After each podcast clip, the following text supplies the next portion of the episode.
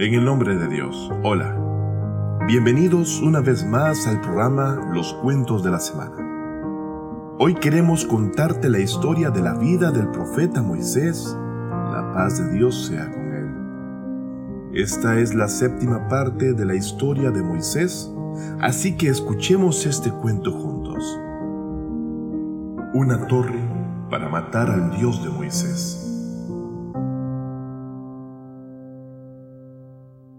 En la sexta entrega de esta saga sobre la vida del profeta Moisés, dijimos que los magos al ver el milagro hecho con el favor de Dios por parte de Moisés, creyeron en él y en su misión, ya que ellos mismos al ser magos, comprendieron que lo que recientemente habían visto no podía ser una ilusión causada por lo que consideraban magia en absoluto, y definitivamente era eso un milagro divino hecho por alguien quien definitivamente también había sido elegido por Dios exaltado sea.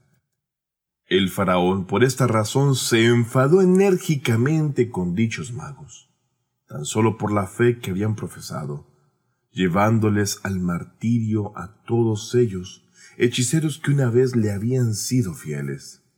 Sin embargo, en vez de aplacar el sentimiento de interés por lo que pregonaba Moisés, hizo que creciera entre todas las personas, llevando a muchos al camino de la fe de Moisés. En todas partes se hablaba de un nuevo profeta con milagros divinos, a como también se hablaba de los primeros mártires de la fe, llegando a existir quienes aseguraban que entre los creyentes estaban familiares, amigos y personalidades cercanas a Faraón, incluyendo su esposa. Cuando Asia, la esposa del faraón, vio el milagro de Moisés llevarse a cabo frente a los magos, las profundidades de su corazón fueron iluminadas por la luz de la fe, y desde ese momento creyó en Moisés. Asia, esposa de Faraón, siempre trató de ocultar su fe, pero la fe y el amor de Dios no es algo que siempre pueda ocultarse y es que cuando el faraón se dio cuenta de su fe, le prohibió en repetidas ocasiones creer y le insistió en renunciar a su fe en Moisés y en la religión de Moisés, que no era más que el monoteísmo, así como también pretendió que ella se apartara totalmente del camino de Dios, del Dios de Moisés. Sin embargo, ella perseveró en su fe y nunca se rindió.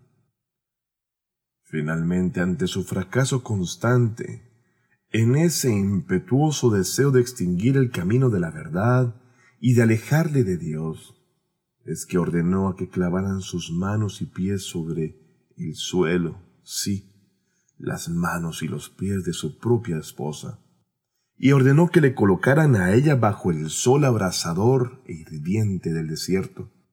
Y para incrementar su tormento exigió a sus esbirros verdugos a que le colocaran una piedra gigante sobre su pecho para de esta manera extinguir su vida.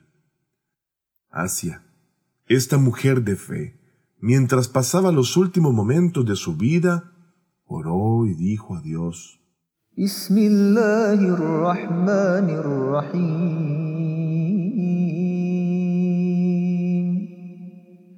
وضرب الله مثلا للذين آمنوا امرأة فرعون. إذ قالت رب ابن لي عندك بيتا في الجنة ونجني من فرعون وعمله ونجني من القوم الظالمين Y Dios pone un ejemplo para quienes son creyentes. La mujer del faraón cuando dijo, Señor mío, construyeme una morada junto a ti en el jardín y sálvame del faraón y sus obras y sálvame de la gente opresora. Corán capítulo 66, versículo 11. Dios respondió la oración de esta devota creyente y la colocó junto a las mejores mujeres del mundo, como María, Madre de Jesús. La paz sea con ambos. Curiosamente, con esta súplica la esposa del faraón terminaba por despreciar los placeres mundanales, rechazando con desprecio el gran palacio del faraón y lo consideraba así como algo insignificante e inútil frente a la casa que pidió al lado de la misericordia de Dios para la otra vida. Esta oración se convirtió también en una respuesta a quienes le aconsejaron, diciendo que ella era la gran reina de Egipto, y por nada debía de perder todas esas bondades de lujo, poder y riqueza, por la fe en un pastor como Moisés, cosa que no prestaban valor alguno en absoluto. Ciertamente no había palacio más grande y hermoso que el palacio del faraón con todas sus instalaciones adornadas con oro y riquezas majestuosas y una gran cantidad de trabajadores a su servicio. La opresión del faraón fue también muy severa para con quien fuese su esposa. Pero a pesar de todas estas insinuantes distracciones, goces y placeres al alcance de su mano, Asia tenía fe y amor por Dios. Un amor y una fe verdadera que la llevó a renunciar totalmente de esta deslumbrante riqueza y posición, y ni siquiera tuvo duda en renunciar a la fe por temor a las torturas que enfrentaría por orden de Faraón y la muerte a causa de esas dolorosas torturas incontenibles, pues tan solo deseaba finalmente ir libre hacia Dios y al paraíso eterno. A medida que aumentaba el número de creyentes en Moisés, el faraón decidió matar a Moisés con tal de evitar que éste avanzara, pero sus consejeros se opusieron. El Corán define la historia de la siguiente manera. وقال فرعون ذروني أقتل موسى وليدع ربه. إني أخاف أن يبدل دينكم أو أن يظهر في الأرض الفساد. Y dijo Faraón, dejadme que mate a Moisés y que él invoque a su Señor En verdad temo que cambie vuestras creencias o que haga surgir la corrupción en la tierra.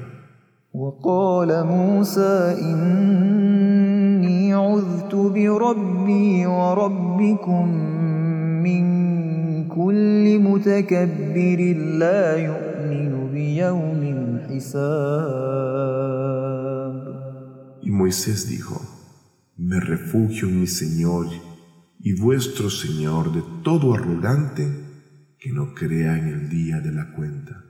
Corán capítulo 40 versículo 27. A pesar de toda esta cadena de acontecimientos tan escalofriantes, el número de interesados y adeptos a la religión de Moisés aumentaba día a día, así como quienes también habían escondido su fe en Moisés. Una de esas personas era pariente del faraón, de quien ya hablamos, por cierto, en un capítulo anterior, y a quien en el Corán se le llama el creyente de la familia del faraón, y que recordamos, había salvado ya una vez a Moisés de las artimañas que preparaba faraón en su contra. Este hombre de fe, aceptó la invitación de Moisés al monoteísmo, pero no mostró su fe porque se consideraba obligado a apoyar a Moisés de una manera calculada, siendo que con esto sería mucho más útil. Cuando vio que la vida de Moisés estaba en peligro por la ira de Faraón, habló sin miedo y con eficacia para frustrar el complot que se esforzaba por finalmente matar a Moisés. El Corán dice,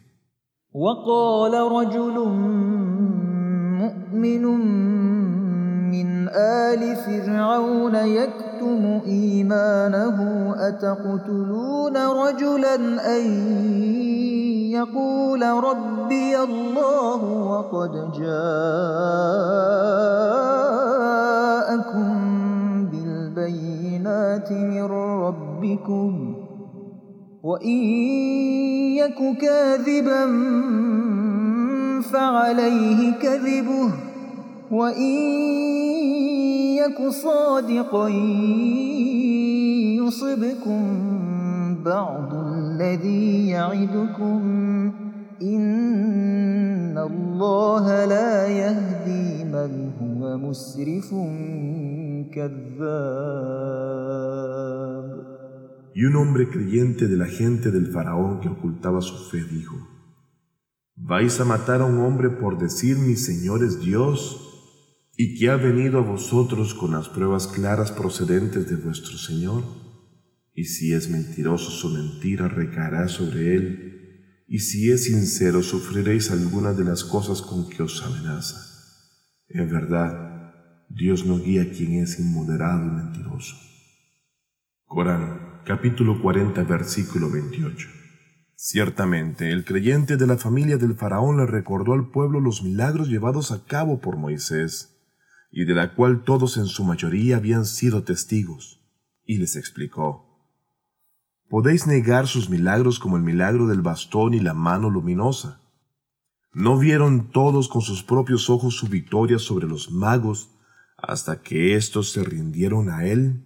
y no escucharon las amenazas de Faraón y ni siquiera temieron la muerte por su fe en el Dios de Moisés? ¿Se puede realmente decir que Moisés es un hechicero? Pensad bien, no actuéis apresuradamente y reflexionad correctamente al final de vuestras decisiones, de lo contrario os arrepentiréis. Si es mentiroso, todos entenderán su mentira y será castigado por ella. Pero también existe la posibilidad de que sea veraz y tenga una misión de Dios, y en cuyo caso sus promesas de castigo serán verdaderas por lo que no debemos matarlo. El creyente de la familia del faraón continuó su discurso y se dirigió a las personas que lo rodeaban en un tono amable y benevolente y dijo, يا قوم لكم الملك اليوم ظاهرين في الأرض فمن ينصرنا من بأس الله إن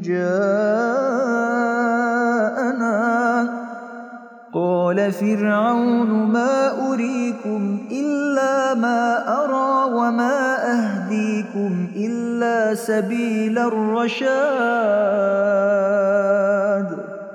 Oh pueblo mío, hoy el reino os pertenece a vosotros, y vosotros domináis la tierra. Pero ¿quién nos auxiliará del castigo de Dios si se viene a nosotros? El faraón dijo, no os muestro más que lo que yo veo y no os guío más que al camino de la rectitud. Corán, capítulo 40, versículo 29. Como visteis en la traducción del versículo, el creyente de la familia de Faraón estaba tratando de aconsejar a su pueblo. Entonces les dijo, Ahora viven en la tierra bendita de Egipto. No hagáis nada que haga descender el castigo divino, porque nadie, Nadie puede ayudarnos contra ese castigo. Sin embargo, Faraón lo interrumpió diciendo, El camino que os digo es recto y no os guiaré sino por el camino correcto. El pueblo egipcio había escuchado de sus historiadores los castigos infligidos a las tribus del pasado.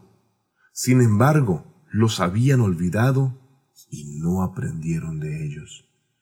Por eso el creyente de la familia del faraón les advirtió que no repitieran tales castigos sobre sí mismos para que de esta manera se dieran cuenta y reconsideraran su decisión. Así entonces, este hombre de fe continuó diciendo,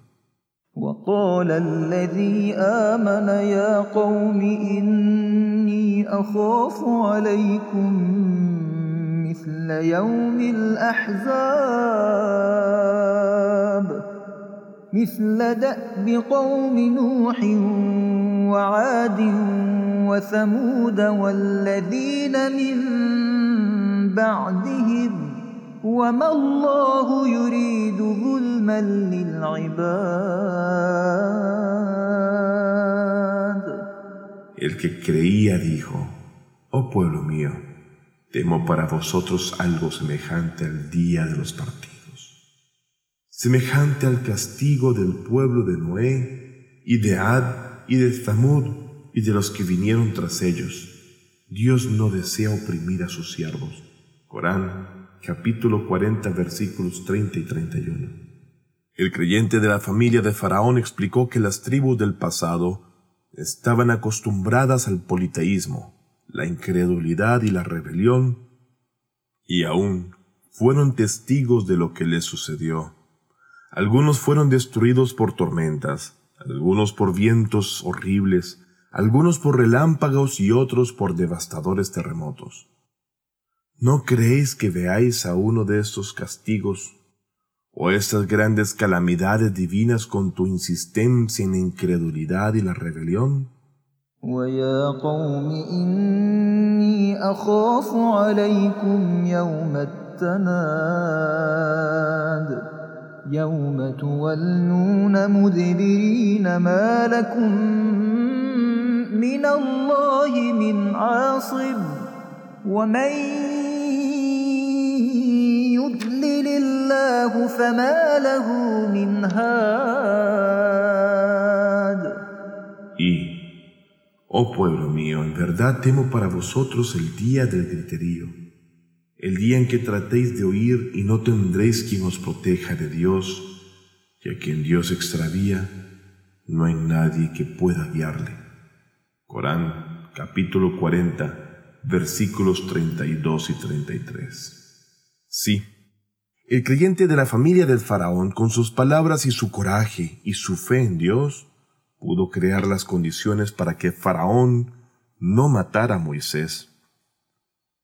Asustó a la gente que rodeaba al faraón por el peligro del castigo divino y continuó diciendo, Si se nos revela el castigo divino que les fue revelado a las naciones anteriores por su infidelidad, por mucho que griten y pidan ayuda, nadie podrá ayudarlos ante el castigo de Dios. Ciertamente Dios no quiere castigo para ningún pueblo a menos que ese pueblo continúe sin creer en Él, exaltado sea, y no deje de oprimir a otros. Es así como Faraón no pudo matar a Moisés y temía que la fe de quienes lo rodeaban, así como su pueblo, creciera y para ello de un nuevo plan. Este, el faraón, decidió construir una torre alta para engañar al pueblo, diciéndoles que con la ayuda de la torre que construía llegaría hasta el cielo y conocería de esta manera al Dios de Moisés y lo vencería.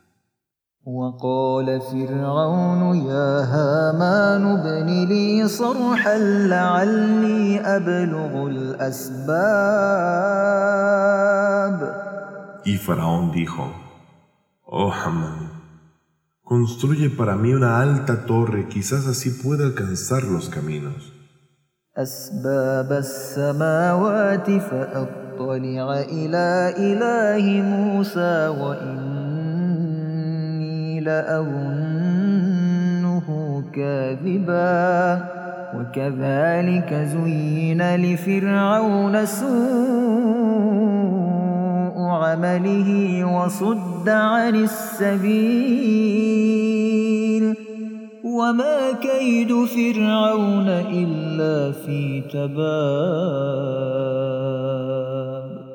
los caminos de los cielos y pueda echar un vistazo al Dios de Moisés, aunque en verdad pienso que es un mentiroso. Así es como aparecían adornados ante el faraón sus malos actos y fue apartado del camino, y los planes del faraón solo obtuvieron el fracaso. Corán, capítulo 40, versículos 36 y 37. Sin duda, el faraón era un hombre inteligente. Sabía que construyendo una torre no podría alcanzar los cielos y menos al Dios de Moisés, pero podría engañar a las personas y así gobernar a toda esa gente ignorante con dichos planes durante muchos años. Esta decisión fue uno de los tantos planes diabólicos perpetrados por Faraón. Es así que probablemente Faraón decidió construir esa torre con varios propósitos y metas. El primero, la construcción de una torre de esas dimensiones en un gran terreno con 50.000 constructores y arquitectos y muchos otros hizo que toda la atención de la gente se centrara en la construcción de esta gran maravilla.